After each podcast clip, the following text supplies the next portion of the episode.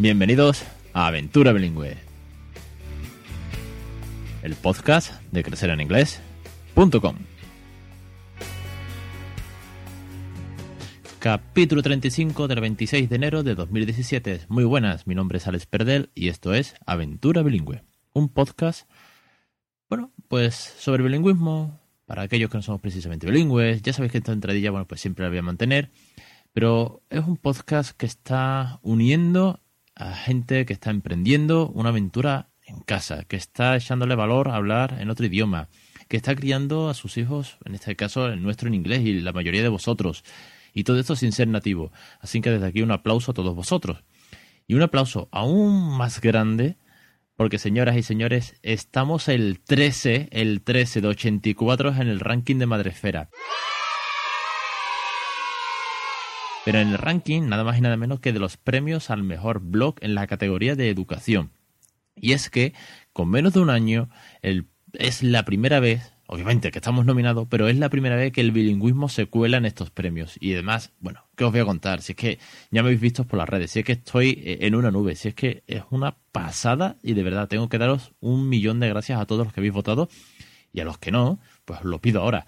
En el post que acompaña el programa tenéis eh, la fórmula súper sencilla de votar, que es clic en el enlace, nombre, email y confirmar después cuando llegue el email de vuelta desde Madrefera y ese voto ya cuenta. Y nada, el otro día estábamos el 15, bueno, el otro día el martes estábamos el 15 y hoy me he levantado con la noticia de que es que estamos el 13 de 84. Ojo, y no pretendo ganar, decir, oh, si ganas, ah, qué bien, qué, ilusión, qué guay. Pero no, entiendo que hay unos pedazos de blogs nominados ahí arriba del todo que no llego ni, ni en broma. Pero el hecho de estar en ese top, en hecho, el hecho de representar, de representaros a vosotros, de que estemos ahí, porque me siento eh, como la punta del iceberg, con todos vosotros detrás empujando, pues, eh, es que no tengo palabras, de verdad, en serio, muchísimas gracias. Ahora bien, venga, Segunda parte, vamos a, la entrevista. Pero os tengo que contar que esta entrevista se grabó en octubre del año pasado, porque se quedó fuera de plazo de, la ronda de octubre-noviembre.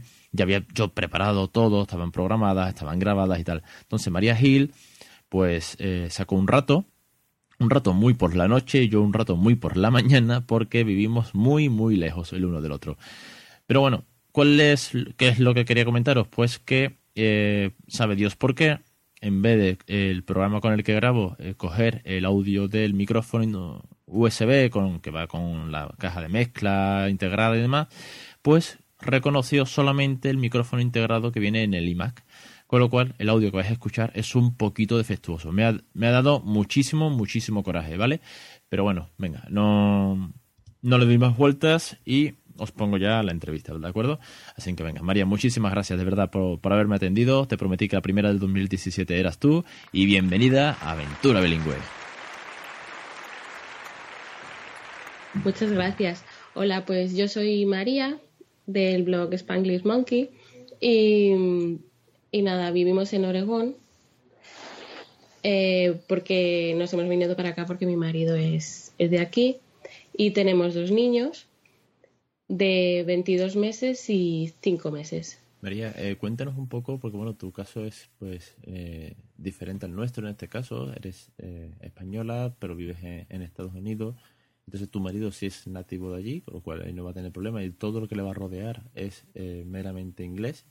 Pero sin embargo eres tú la que intentas hacer un bilingüismo en español. Sí, es muy parecido a nosotros, porque la lengua mayoritaria la va, la va a dominar tus hijos sin ningún tipo de problema pero eres tú la que intenta, eh, bueno, pues luchar a contracorriente, digamos, para que tenga todo el tiempo de español posible a su alrededor. ¿Cómo, cómo está siendo toda esta aventura y cómo, cómo lo llevan tus pequeños? Pues sí, la verdad es que eh, soy el caso contrario al vuestro. Tengo de ventaja que mi idioma eh, nativo es el castellano. Y, y bueno, pero el idioma minoritario es el español. Y de momento el niño lo entiende todo en los dos idiomas y, habla en los dos idiomas palabras sueltas porque todavía es muy chiquitito, pero, pero la verdad es que estamos muy contentos con la experiencia. Y... Me lanzo una pregunta. ¿Por qué, ¿Por qué decidiste? ¿Por qué te emprendiste esto? ¿Por qué dijiste, sí, estoy en Estados Unidos, yo soy española, pero bueno, a lo mejor lo cómodo, si dominas el inglés, es que todo sigue en inglés y si no sé si vais hasta allí un largo periodo de tiempo, pues el niño no tenga problema ninguno, dominando la lengua que, tiene a su alrededor. ¿Por qué quisiste eh, que hablase español también? Bueno, dos razones. La primera, porque me parece que el bilingüismo es muy positivo. Estamos, los que estamos en este mundillo, pues leemos artículos todos los días de las ventajas del bilingüismo. Em, en cuanto a las habilidades sociales, la apertura de mente, al, la, todo, la diferente manera de funcionar el cerebro de los bilingües. Pero aparte es que a mí no me entraba en la cabeza comunicarme con mis propios hijos en, en inglés porque es que te sale, te sale hablarles en castellano, a mí. Y, y bueno, y esa es la, la razón, o sea, es que es algo natural en nuestro caso. Sí, siempre hay una razón práctica, por así decirlo, que es, bueno, pues como bien dices, que todos los que estamos en este mundillo leemos mucho, al final, cabo de, la semana siempre va a salir algún artículo nuevo, científico o social, o de alguien que te comenta el porqué, lo bueno y tal. Y, por otro lado, bueno, pues hay una, siempre hay una razón un poco más emotiva. En, este caso es que, bueno, como madre nativa de aquí, pues entiendo que obviamente te, tiene que salir solo. En ese caso, pues tú lo tienes muy, cómodo para hablarle en, español y que ellos lo acepten pues, de una manera de una manera mucho más natural, claro. ¿Tienes algún tipo de, inserción? Es ¿lo rodeas de, de español de alguna otra manera o solamente eres tú la que habla?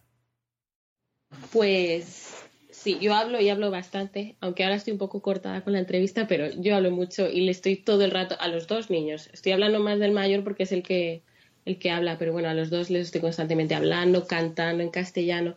Tenemos un montón de libros, tanto en inglés como en castellano, como bilingües. Entonces, el padre se los lee en inglés, yo se los leo en español. Bueno, a veces, como me pide que se los lea 28 veces, pues a veces yo se lo leo también en inglés, pero lo normal es que yo se lo lea todo en castellano y el padre en inglés.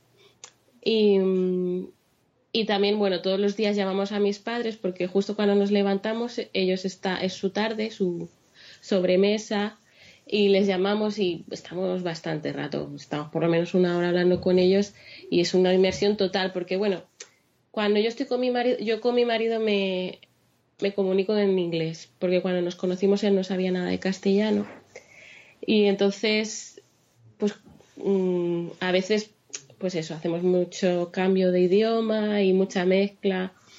Entonces, aunque yo al niño me, me refiero en castellano, pero bueno, hay mucha mezcla de idiomas. Pero cuando hablamos con mis padres es exclusivamente castellano y, y por eso intento llamarles todos los días y estar un rato largo hablando con ellos porque me parece, me parece importante. Y...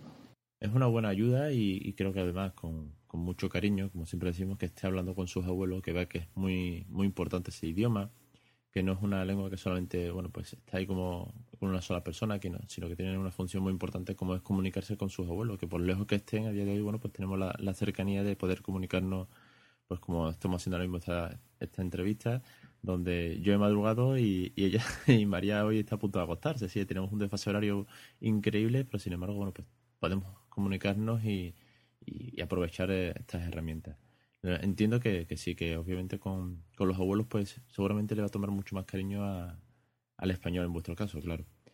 ¿Cómo ves eh, o qué consejos puedes dar, a, por ejemplo, a padres que estén en tu misma situación, pero estando allí, obviamente? Si porque ya hemos dado muchos consejos sobre los que hemos estado o los que estamos aquí en España intentando pues con el inglés, que si la educación, que si los colegios, que si mejor van bien, que si no van bien. Y aquí tenemos ya bastante material, pero ¿Cómo es eh, estar en, Estados Unidos, intentar enseñar español?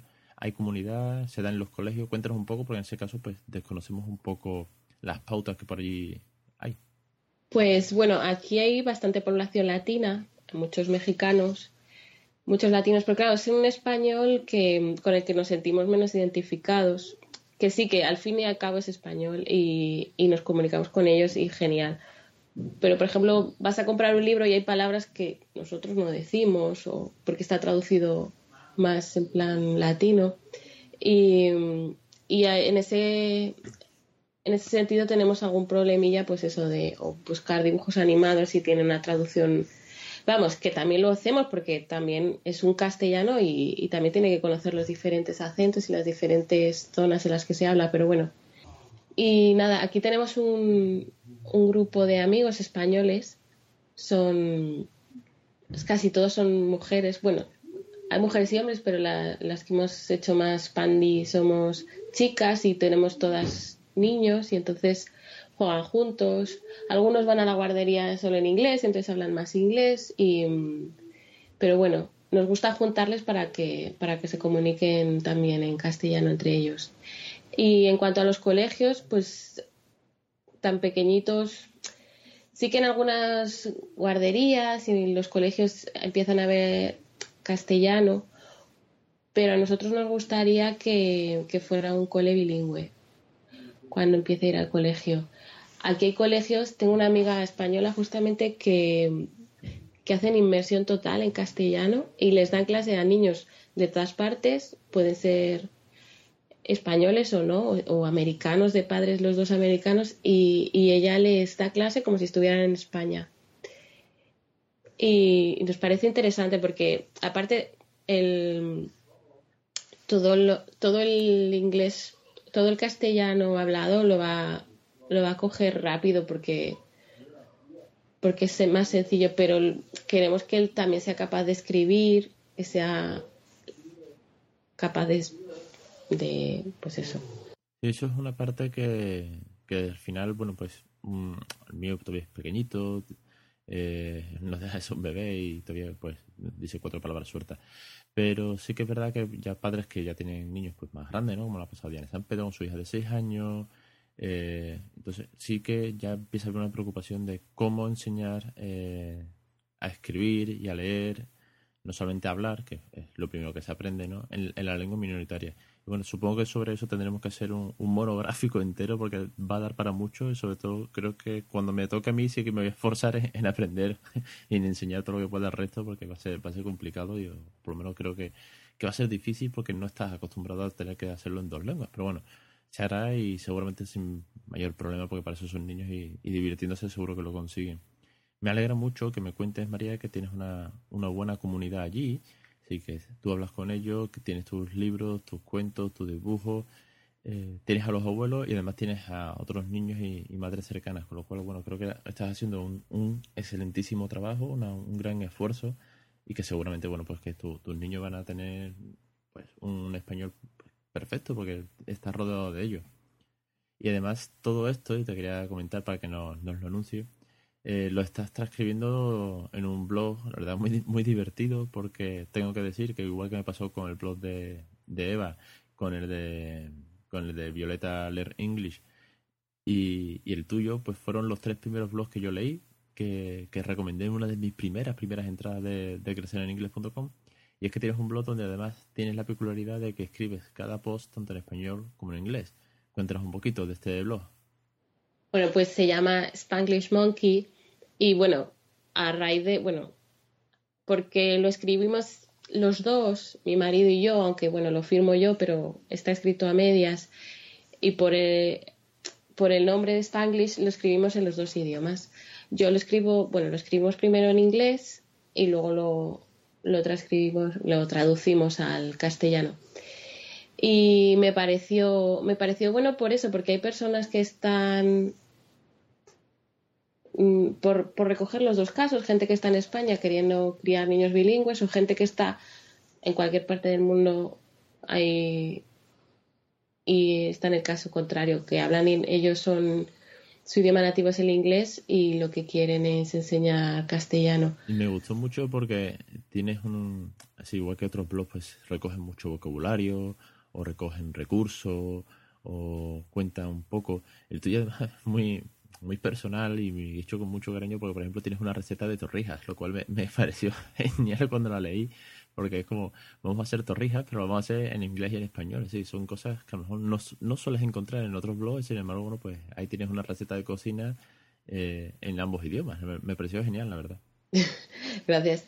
Eh, solemos hablar de nuestra vida cotidiana, no no nos centramos simplemente en el bilingüismo porque hay muchísimo sobre bilingüismo, pero nos gusta contar lo que nos pasa y un poco el punto de vista de la biculturalidad que tenemos, de, bueno, triculturalidad, porque además mi marido es, es medio sirio, pero nos gusta, pues eso, recoger un poco. Pues llega la Semana Santa y hablamos de las tradiciones de allí y las de aquí, y las comparamos. Ahora cuando venga Halloween, pues hablaremos de, de lo que se hace aquí lo que se hace el Día de Todos los Santos en España, un poco hablar de los dulces. Nos gusta hacerlo porque, porque es con lo que vivimos todos los días, porque para las familias multiculturales es, es importante conciliar y saber qué coger de cada cosa, o cuando, cuando venga la Navidad, Papá Noel, los Reyes Magos, ¿sabes? Todo esto son cosas que cuando, cuando te casas con una persona de tu misma cultura, pues no te las planteas, pero nosotros pues son cosas que nos planteamos todos los días. Está muy bien, la verdad que es muy bonito y, no deja de ser cultura, no deja de ser pues eh, forma de relacionarte con la familia de cada, de tu padre, de tu madre, con lo cual pues oye, la verdad que perfecto y ya sobre todo ya, ya os digo, muy cercano, muy natural y muy del día a día como bien, como bien has dicho María. Y bueno, quería antes que antes de despedirnos, pues darte las gracias por dedicarnos este ratito, que tenía muchas ganas pues también de, charlar contigo, porque ya, bueno, pues te sigo desde hace tiempo, tú me sigues a mí y al final vamos haciendo aquí una piña cada vez más grande y os voy cogiendo mucho cariño a la audiencia y la verdad que muchísimas gracias por, por acompañarme hoy en, el programa. Gracias a ti por nosotros también leemos tu blog y, y nos encanta y y nada, muchísimo ánimo porque, porque esto es una carrera de fondo. Pero yo creo que nuestros hijos se llevan un añito. El tuyo va a hacer uno, yo creo, y el nuestro va a hacer dos. Y, y ahora es cuando estamos empezando a ver resultados, que él empieza a hablar más, porque al principio esto del bilingüismo es echar, echar cosas en una caja que no ves, o sea, es, o hacer un dibujo en la oscuridad o algo así, que que tú vas metiendo muchas cosas pero no ves el resultado. Y, y cuando ya empiezan a hablar y ves que, por ejemplo, al padre le llama dad y a mí me llama mamá. O cuando su padre le habla en inglés, ahora empezaba a decir sí y no, y claro, el no es igual en los dos. Pero cuando su padre le habla en inglés, le dice yes, y cuando le hablo yo, me dice sí. Bueno, me dice tis, pero lo tomo como sí. Y, y, es, y es una pasada. O sea que os quedan unos poquitos meses para que empecéis a ver ya el, cuando empiezan a coger ritmo y a aprender un montón de palabras al día y, ya veréis que, es muy gratificante, pero que es una carrera de fondo. Y habrá momentos en los que rechace el idioma minoritario porque no quiere ser diferente y habrá momentos que se cabree, pero bueno.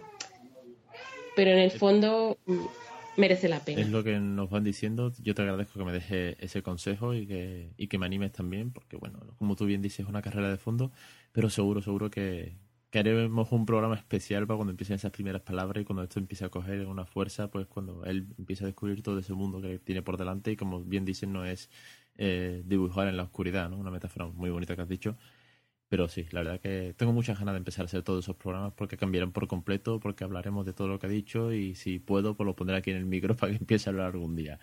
María, muchísimas gracias por, por acompañarnos, de verdad. Gracias a ti. Y nada, seguimos en contacto en la blogosfera. Pues muchas gracias una vez más por acompañarme en esta, en esta aventura, en este capítulo. La semana que viene ya, bueno, pues contenido sobre bilingüismo, sobre prácticas, sobre fórmulas, sobre consejos, ya como siempre. Ya sabéis, el último jueves de cada mes va a haber una entrevista que tenéis el foro de vuestra disposición en crecereningles.com barra foro y el formulario de contacto por si me pegáis, me queréis pegar un toque, cualquier duda, cualquier consulta o queréis participar, pues crecereningles.com barra contacto. Y nada, muchísimas gracias por esas reseñas de iTunes que van llegando. Sois, sois geniales, me levantan la moral. No, lo siguiente, es decir, entre escuchar rock and roll y heavy metal y vuestras reseñas, vuestros comentarios y vuestra participación, eh, tengo energía de sobra para todo el día, de verdad. Sois, sois la leche. Venga, no me enrollo más, que siempre al final se me va el tiempo. Os espero la semana que viene, cada jueves, como siempre, a la 1 y 5 en Aventura Bilingüe, el podcast de crecereninglés.com.